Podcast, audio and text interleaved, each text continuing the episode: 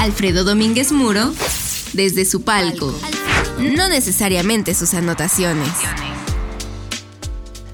¿Qué tal? ¿Cómo estás? Como siempre, como siempre, bueno, como siempre, porque ya estamos haciendo costumbre. Este es nuestro episodio número 6 en este podcast que te agradezco muchísimo que me acompañes y que podamos platicar. Mi, por cierto, mi Twitter es arroba a Domínguez Muro y ahí me puedes escribir y ahí podemos hacer algunos cambios de impresiones, como se dice por ahí. Pero bienvenido a este, a este episodio. Un episodio en donde pues yo oigo muchas voces por ahí, en donde dicen que los gringos nos comparten la fiesta, que los gringos se robaron el Mundial 2026, que nos dejaron las sobrinas, ojalá fueran las sobrinas gringas, pero nos dejaron las sobrinas de las obras y solamente tendremos tres, tres eh, sí, tenemos tres sedes, Monterrey, Guadalajara, el Estadio Azteca y 10 partidos de primera ronda. Y Canadá tiene dos sedes y 10 partidos de primera ronda y toda la demás fiesta, es decir, los juegos de knockout directo, los tendrá el territorio norteamericano.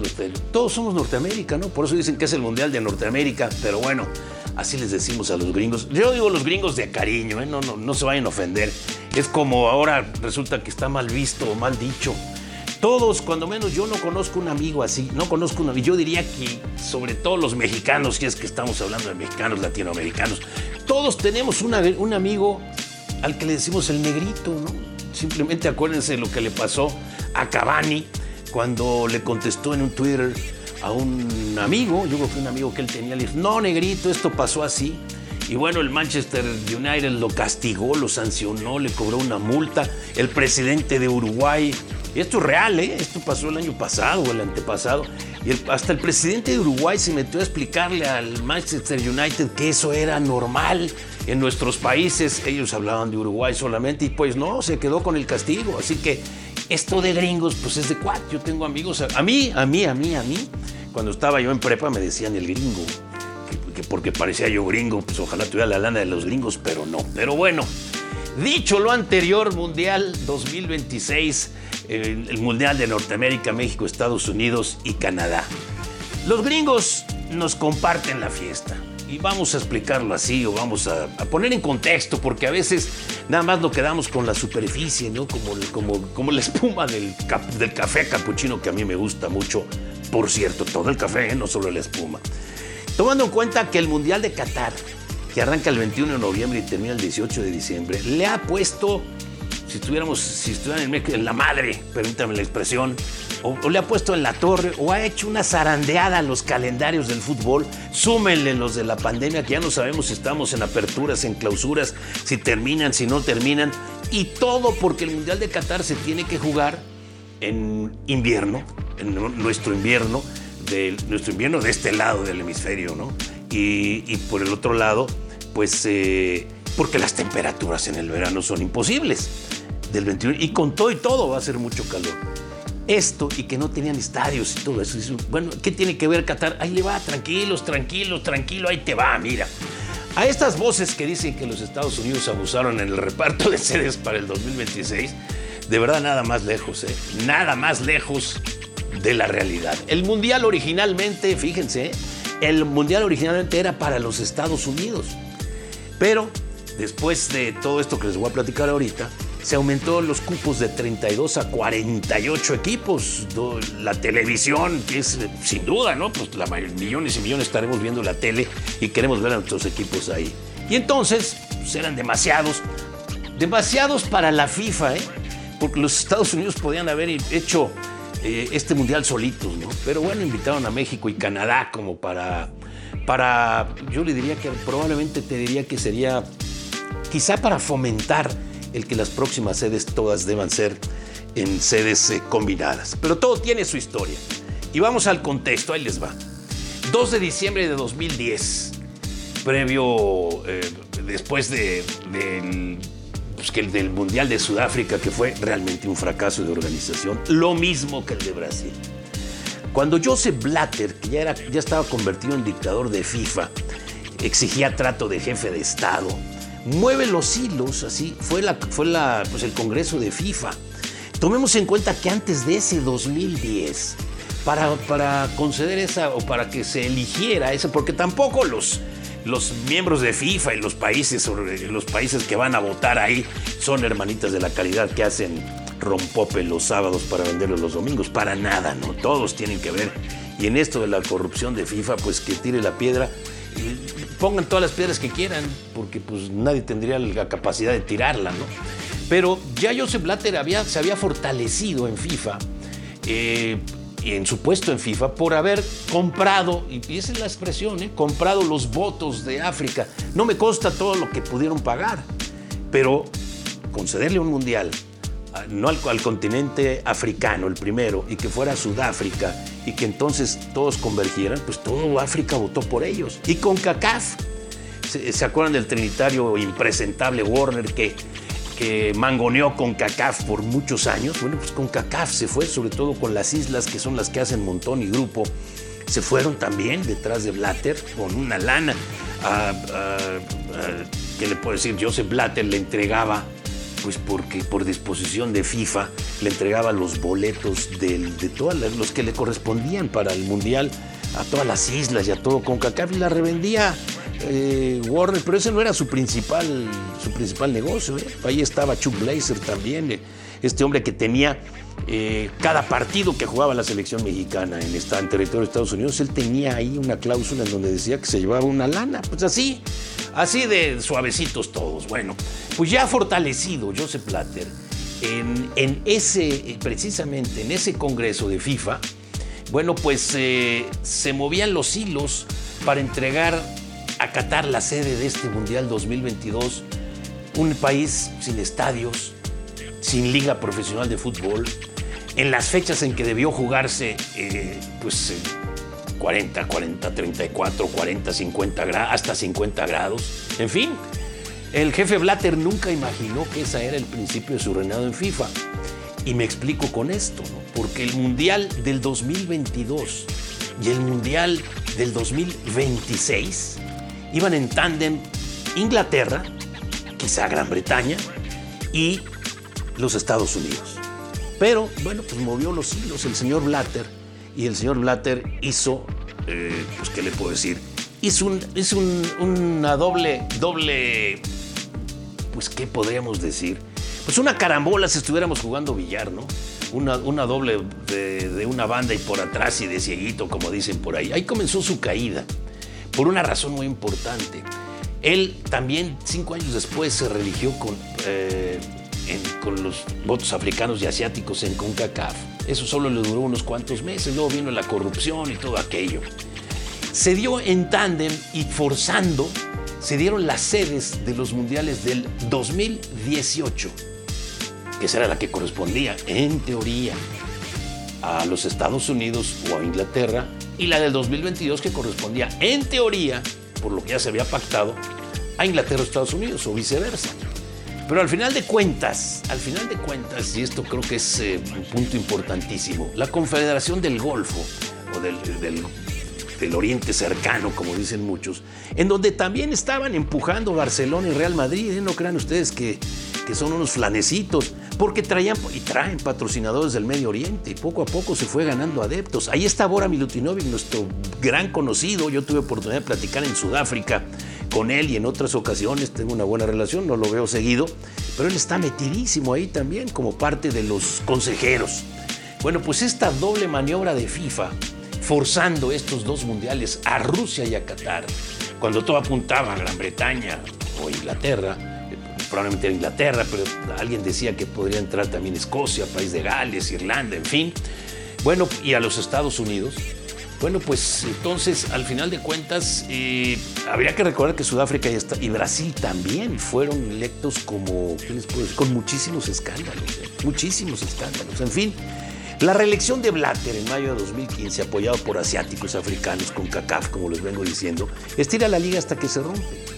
Unos cuantos meses después, junto con jerarcas de FIFA, incluido Michel Platini, que todavía están los juicios, bueno, pues todavía están en estos juicios y que si prisión y que si no y que se le dio 3 millones de dólares, lo que le haya dicho, lo que le haya hecho, la realidad es que Blatter se equivocó muchísimo. Alguien, y conste, eh, habrá gente que dice que esto equivale al Fujimorazo de, en Perú, ¿no? Que si Fujimori no ha intentado reelegirse en el Perú, yo tengo sangre peruana, mi madre era peruana, eh, pues de Chiclayo, pues eh, si no se hubiera intentado reelegir, como lo hizo eh, el señor Fujimori, pues no estaría en los problemas en los que se metió. Pues por ahí está el señor Blatter. Pero ahí fue el FBI, no porque el FBI estuviera molesto o, quisiera, no sé, una venganza tremenda al fútbol, sino porque el FBI encontró también ahí todos estos cochupos y suspicacias.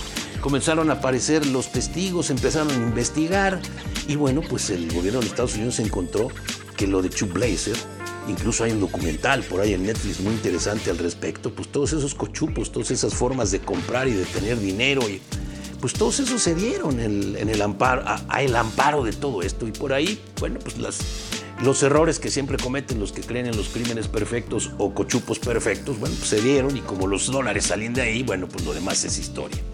Llegó a la FIFA Gianni Infantino con su nuevo estilo, él, él era el él, presidía a la Unión Europea, eh, antes Michel Platini, en fin. Bueno, pues eh, era pues de facto que los Estados Unidos organizarían el siguiente mundial, como diciendo, ahí tienes el mundial 2026, Estados Unidos, ya y muere, ¿no? Ya, ya déjanos de, ya no nos estés atacando por todos lados. Y bueno, Habrá que recordar que el Mundial de Estados Unidos 94 se dio en condiciones similares, porque la liga que había en los Estados Unidos no era la MLS todavía, de ahí surgió la MLS. Pero estamos hablando de Estados Unidos. Alguien le decía Estados Unidos en aquella época, en el 94. ¿En dónde organizaron el Mundial? Eh? ¿En, qué, ¿En dónde quieren organizar un Mundial de fútbol? ¿En qué estado quieres? ¿Quieres un Mundial en California? ¿Quieres un Mundial en toda aquella zona que se conoce como Nueva Inglaterra y Nueva York? ¿Quieres ahí? ¿O quieres en Florida? ¿O quieres en el centro de los Estados Unidos? Se vio realmente rebasado la, la imaginación en el Mundial del 94 y de ahí viene este boom del fútbol en los Estados Unidos que ahí está. Entonces, Estados Unidos era strike cantado para ser la sede del Mundial 2026. Ni, ni cuestionarlo. Pero en el camino resulta que cuando vendría este, este congreso previo al Mundial de Rusia, el día anterior al Mundial de Rusia, yo tuve la fortuna de estar en ese congreso y, obviamente en el Mundial de Rusia tuve la oportunidad de, de cubrirlo. Lo cubrí para el Canal 11 de México y recuerdo haber hecho un enlace directo después del sorteo ahí mismo en la sala, se nos permitía eh, hacerlo, no era para televisoras con derecho, excepto la, propia ceremonia. Y ahí estaban los directivos de México, estaba Decio de María, por ejemplo, estaba Zulingulat todavía por parte de los Estados Unidos, en fin, pues eh, cuando vino, es, cuando vino la, pues el anuncio ¿qué les puedo decir? La convocatoria, vámonos todos al, al salón, yo no, ¿eh? pero vámonos todos al salón para elegir cuál es la sede del Mundial 2026, pues era un formulismo, por más que se festejó como si fuera un ganar una... Al final de cuentas hizo la tarea este, esta organización propuesta por FIFA y, y aceptada por México, por Canadá, en el sentido que de 32 a 48 equipos, pues vamos a invitar a México y Canadá y que tomen y que participen como organizadores de los mundiales. Y con esto, bueno, pues vino, vino aquella, aquella, vamos, una ceremonia, yo les diría que una votación. Entró Marruecos, pero pues como si no hubiera entrado, aunque se llevó 65 votos. ¿eh? Y 134 se llevó México, Canadá y Estados Unidos. O decir, Estados Unidos, Canadá y México. Bueno, pues vino el festejo, ahí está. Y bueno, esta multisede. Cuando te comienzas a dar cuenta las distancias, las distancias que hay entre México o Guadalajara o Monterrey y a lo mejor te toca en segunda ronda un equipo que estuvo jugando en Boston o uno que estuvo jugando en Seattle, por eso el calendario va a ser muy interesante. Las distancias son para estar yendo y viniendo y de un lado y del otro, son realmente muy complicadas.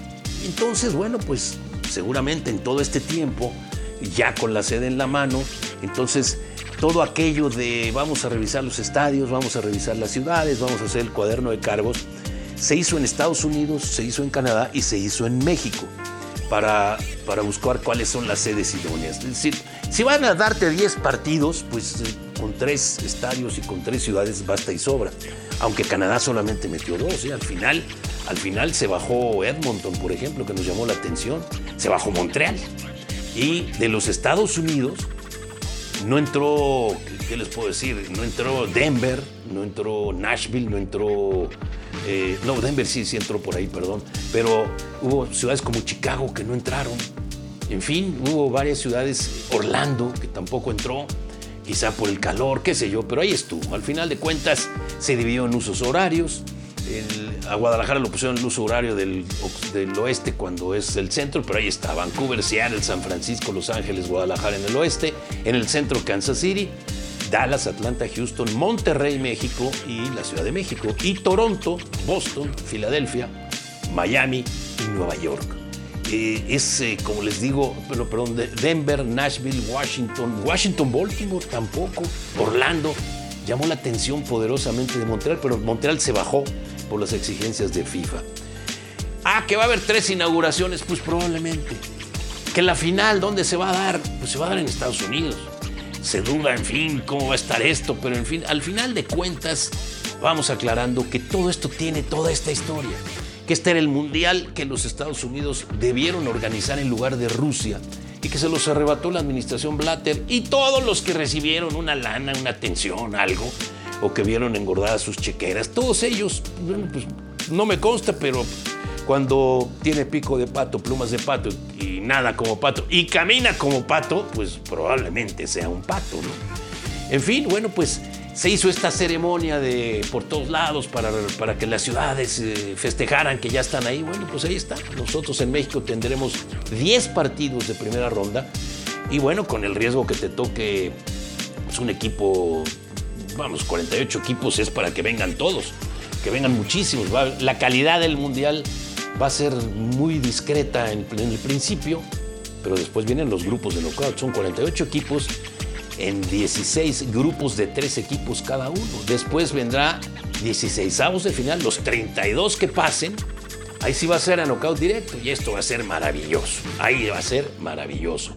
En donde sí falló el señor Infantino fue en la soberbia al señalar que para 2026 el fútbol será el deporte más popular en Estados Unidos. Señor Infantino, quédese con lo que tiene, porque para desplazar al fútbol, a la NFL en todo, en rating, estoy hablando en el mercado de Estados Unidos, ¿eh? no estoy hablando, eh, hay quien compara equivocadamente, absolutamente, que la final del Mundial del Fútbol se ve más que el Super Bowl. Sí, porque se ve en 200, más de 200 países. Es lógico. Ahora, estamos hablando del mercado de Estados Unidos. El Super Bowl Nadie supera los más de 100 millones de telespectadores del Super en Estados Unidos. Entonces, el señor Infantino quiere comparar peras con manzanas, pues que lo haga. Pero el Mundial de Fútbol va a ser un gran éxito y sin duda alguna la final será la más vista en la historia de los mundiales, pues lógico, porque cada vez somos más habitantes sobre la Tierra. Pero querer comparar como él lo hizo con que esté superior al Super Bowl, bueno, pues yo le aseguro desde ahorita que la final del Mundial de fútbol, quizás si llega a Estados Unidos, quizás si llega uno, se acercará a algunos números del Super Bowl, pero el Super Bowl es la gran fiesta. Mejor ni tocar el tema, ¿no? Pero bueno, el señor Infantino lo tocó, lo tocó, lo tocó, ¿eh? Lo tocó y, y pues ya, pues habría que responderle así de alguna manera. Así que bueno, pues por lo pronto, muchísimas gracias por estar conmigo una vez más. Y te recuerdo, dale follow, por favor, échame la mano para que podamos eh, seguir creciendo nosotros en esta, en esta nuestra aventura, que ya más que aventura está siendo ya algo constante y muy divertido, cuando menos para mí. Y puedes escucharlo en cualquiera de las plataformas de podcast, en Spotify, en Apple Podcasts, en Amazon Music o donde prefieras escucharlo. Ahí estamos y ahí vamos a estar. Gracias nuevamente y hasta nuestro próximo episodio. Suscríbete al podcast para seguir escuchando a Alfredo en Spotify, iTunes o donde sea que escuches tus podcasts.